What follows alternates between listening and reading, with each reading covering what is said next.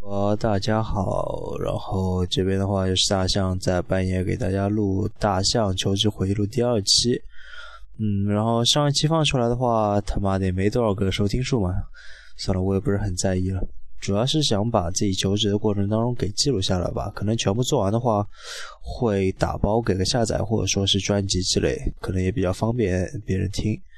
然后今天的话，先聊一聊我做的第一份实习。嗯，其实那个时候，我记得我做第一份实习是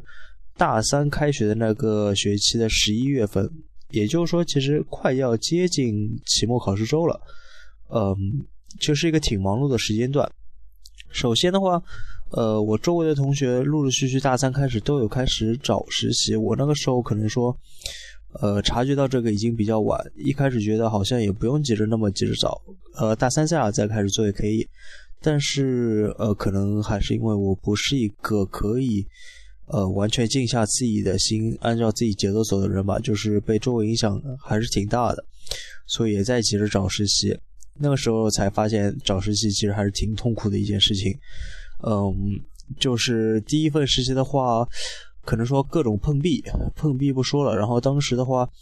正好有一个同学说有一个实习说可以直接内推。然后就呃，我就急着投了，然后隔天的话就去了一下面试，然后就直接入职了。第一份实习的话是在中美联泰大都会人寿保险公司。我在的是叫 agency 部门，是一个很奇葩的部门。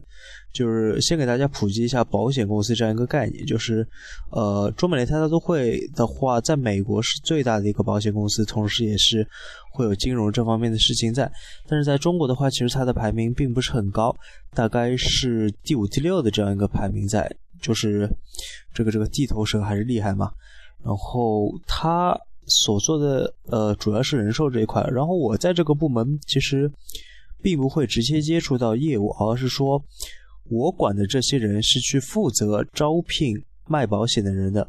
也就是说我是管呃你可以理解为 HR 的 HR，但是其实我做的和 HR 完全没有关系，我主要是负责他们的绩效考评和类似于嗯。呃就是你今天打了多少个电话去骚扰人家，说你要不要来卖保险，这样一个感觉。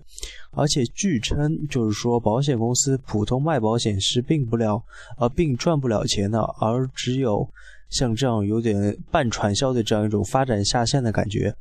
才能让他们赚钱。其实当时做这个的时候，意识到这一点的，已经觉得有点挺无聊的，就是日复一日做很简单的事情。而且我觉得就是，呃，这个工作内容包括这个公司的氛围、呃环境，我都不是特别的喜欢。给我个老很破很破的电脑，应该是我实习过程当中用过的最破的一台电脑。嗯，然后的话。当时做的话，其实一开始因为第一份实习嘛，你没有横向比较，但我觉得还行，八十块一天，当时觉得也可以接受。嗯，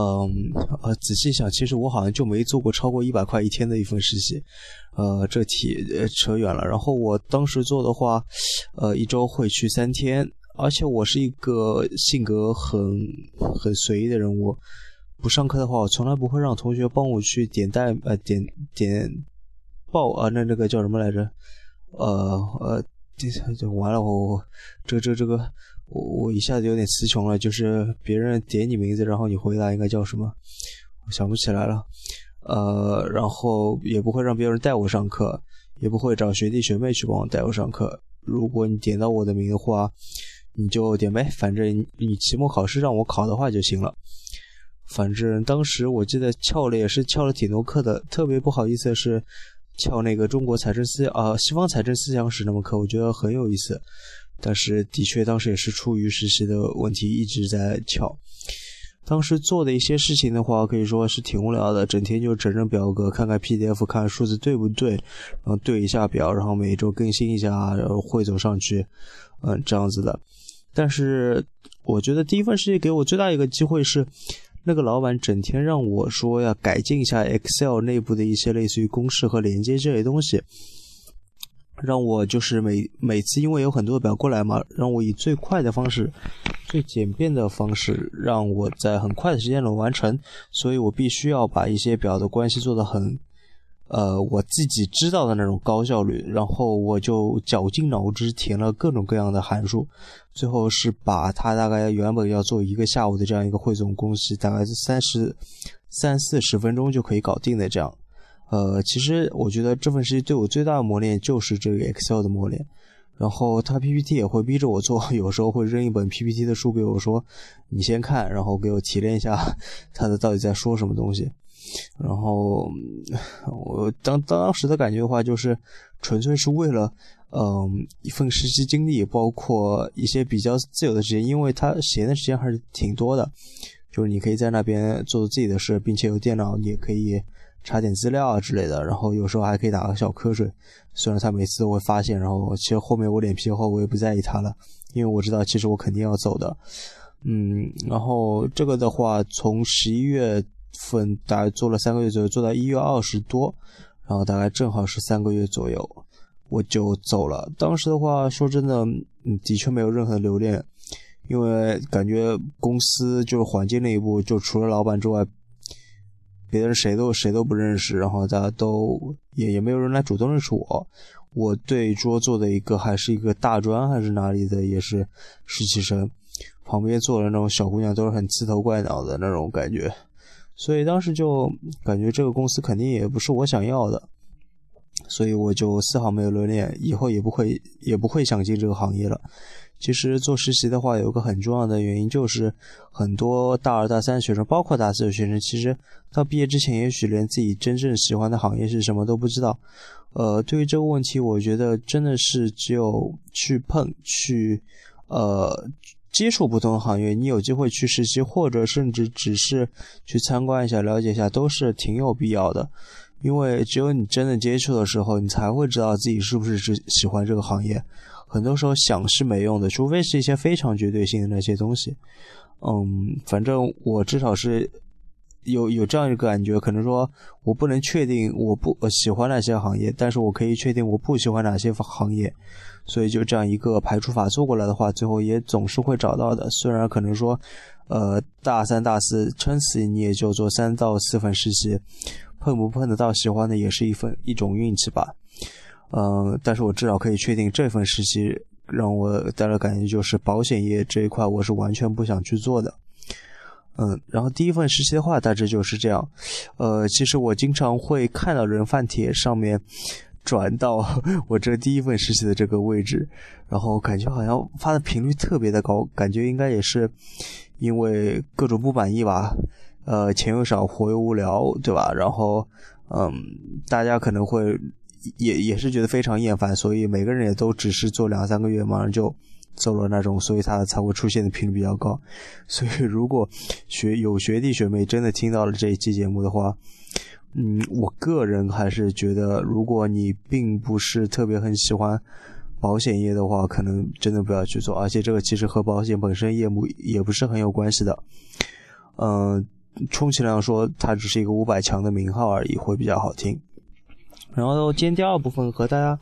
聊一聊，呃，求职当中所必备的一个东西叫正装。嗯，其实正装的话，先给大家说一些小常识吧。可能女生方面我不是特别懂，男生方面的话可以给跟大家分享一下。我目前穿到现在为止的话，是有这样一个感觉，就是说，呃，大大多数同学的正装肯定都是黑色的。嗯，如果你有机会的话，最好是去类似于裁缝市场或者布料市场找那些就是师傅给你，呃，类似于定制一下。其实那样子价格比你直接买名牌的会便宜很多，并且会衬呃比较衬你的身体，会穿起来很舒服，而且看起来也比较有板。这样子虽然会花比较多的时间，呃，你需要你自己去跑去折腾吧，对吧？然后内部的衬衫的话，大家不要千万不要就是只买白色。白色的话，可能银行或者说是，呃，非常正式的那种企业，我觉得国企会比较多，就是需要穿白色，然后我们穿黑色。有时候，嗯，其实我觉得穿一些呃淡蓝色、深蓝色，包括一些有条纹的都是可以的。呃，我我以前甚至还有过说，呃，穿和这个公司主题色相同的一些衬衫，其实大家都可以尝试一下，只要不是特别跳，比如说红啊、什么大绿啊这种颜色也好。然后，呃，关于领带的话，领带的话尽量不要和衬衫一衬衫一个颜色，至少说有深浅之分，或者说呃有有有斑点条纹这样的分别，会有层次感一些，会让你看起来比较不同一些，否则看去会非常沉闷。嗯，这是一些比较小的细节。然后，呃，如果坐下来的话，务必要记得把呃西装的外套你可以脱下来，或者说是。呃，这个把扣子扭开，呃，把纽扣这个扣呃解开，然后纽扣的话，其实只要系第一个就可以了，除非是你说什么风特别大，会把你衣服吹开。平常呃情况下，一般是系第一个，然后有如果有三个扣子的话，可能系前两个也可以，但是最后一个是肯定不能系的。呃，这是其实当时毕昂威那个时候培训的时候有教导我们说，嗯，第一第。第最后一粒扣子名字叫 Never，也就是说你从来不要去系它。嗯，然后，呃，对于西装给人的感觉的话，其实我是这样感觉的。我很多时候不会说，呃，我觉得我穿上去看上去有多帅气或者怎么样。虽然确实我对感觉自己穿这张还是挺好看的，哈哈，这个题外话对吧？然后我觉得更重要的是一些类似于自信这样子的感觉，也就是说它会给你带来一种仪式感。呃，你要有这样一种感觉，是说每当自己穿上了西装，你就是一个要去面试、要去踏上职场的一个人，要觉得自己很有自信，我可以有充分的说服力，有有充分的领导力这种感觉，我能够战胜他人。一旦你形成了一种，呃，给自己的可以说是暗示，或者说是潜移默化的一种心态的。转变，每当你穿上西装就会变得很自信的时候，我觉得这是有一个很好的转，这就是一个很好开始和转变。也就是说，你有一个开关可以让自己变得更自信、更优秀。呃，我觉得这是一个很必要的过程。而且，我觉得，嗯，其实大多数人，呃，每个人都会穿西装，对吗？呃，有些时候你会发现，有的人穿西装其实看起来就是不那么精神。我觉得这和原，这和可能他穿着打扮会有一定关系，但是另一方面就是他没有自信，呃，所带来的结果。在我个人看来，一个人有没有自信情况下穿西装，完全是两种感觉的。大家可能说听起来会觉得有点玄乎，但是不妨自己可以尝试一下。你可以试试看那种昂首挺胸，然后嗯，把自己的各个方面都呃打理的很精致、很有很漂亮的那种感觉。你会觉得自己全身武装，就仿佛披上了一身铠甲一般。呃，职场如战场嘛，你你可能就踏上战场，然后就冲锋杀敌的那种感觉，大家可以感受一下。其实我觉得正装给我更多的感觉是这样一种，而不是说实际带来的外貌上的变化。嗯，然后呃，其实呃，再说一些。脱下衬衫之后的一些礼仪吧，呃，你领带肯定要系的，然后最上面一粒纽扣也要系，然后如果是天实在是非常热要秀起袖子管的话，建议大家是把它一节一节一节的卷起来，而不是直接撸起来，直接撸起来会看上去非常像民工，呃，这也是我之前一直在犯的一个问题，就是说。大家如果是会把呃袖子卷起来，是记得要一节一节卷。但是大多数一般比较正规的企业的话，是呃应该没什么这样的机会，尽量还是保持长袖。然后有一个禁忌的地方是，千万不要穿中袖或短袖衬衫，那种真的是只有中老年四五十岁那种央企领导会穿的衣服，并且在西式的正装当中，它是完全不应该存在的一个东西。也就是说。是可以说是违规吧，或者说是不正式的一个东西。所以，如果是面试的话，除非我觉得你去面那种特别土的企业，啊，我觉得就不要给这样一个自己的余地，就不要穿这种衣服。呃，即使再热，呃，也只能忍一忍。而且求职季的话，一般九月份到十月份这个时候，其实也不是那么热了。可是七八月份你参加一些商业活动或者说是实习的会比较热，别的时候求职季其实不会不会那么热。嗯，我想想还有什么？还有的话就是记得，呃，自己穿西装的话，男生一定要穿长色的、深色的袜子，一定要长色，这是第一个。呃呃，长长的，因为你坐下来的时候，其实西裤往往会比那个腿短一截，然后会露出你的脚踝这部分。如果是呃，不够长的话会露出了是一种很奇怪的感觉。然后要深色的袜子，穿白色的袜子就是流氓或者斧头帮这种感觉。嗯，然后皮鞋的话，嗯，大家有机会尽量还是穿，我觉得那种亮铮铮或者说是看去像皮鞋的那种，呃，而不是那种就是说牛皮鞋的这样一种感觉，就是那种看上去没有光、很厚实、很中年的、很。